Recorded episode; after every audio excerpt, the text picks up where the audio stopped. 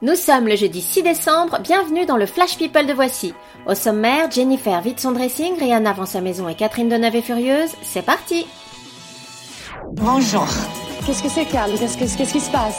Je n'aime pas dire du mal des gens, mais effectivement, elle est gentille.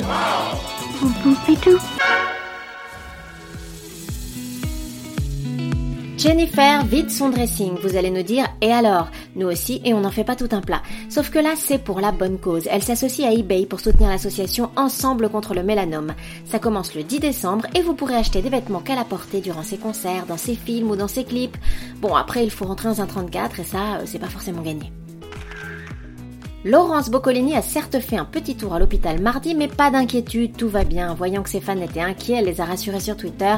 Elle y était juste pour une infiltration du genou et du dos, elle a l'habitude, pas de panique. Le chanteur Claudio Capeo rêve de chanter avec Céline Dion.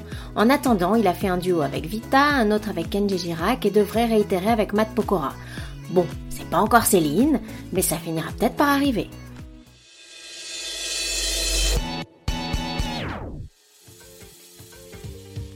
Vous cherchez un petit pied-à-terre à Los Angeles? N'hésitez pas à contacter Rihanna, elle vend sa maison pour la modique somme de 7,4 millions de dollars. Bah ouais, mais il y a 700 mètres carrés, c'est hyper bien situé sur les collines d'Hollywood. Et selon Stéphane Plaza, à ce prix-là, il y a forcément une double vasque dans chaque salle de bain. Trop bien. Ryan Bensetti avait quitté Instagram depuis début septembre. Il est réapparu mardi soir avec un I'm back de circonstances et s'excusant de ne plus poster pour cause de super projets à venir.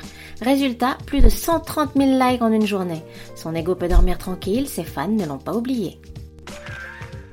Catherine Deneuve est furax. Dans une lettre ouverte publiée dans Télérama hier, l'actrice reproche à Laurent Delahousse le Un jour un destin qu'il a fait sur elle et qui a été diffusé le 25 novembre dernier sur France 2. C'est bien simple, elle l'a trouvé morbide, navrant et indigne. Oh, Laurent en a encore la mèche toute retournée. Voilà, c'est tout pour aujourd'hui. On se retrouve demain pour un nouveau Flash People. D'ici là, bonne journée à tous.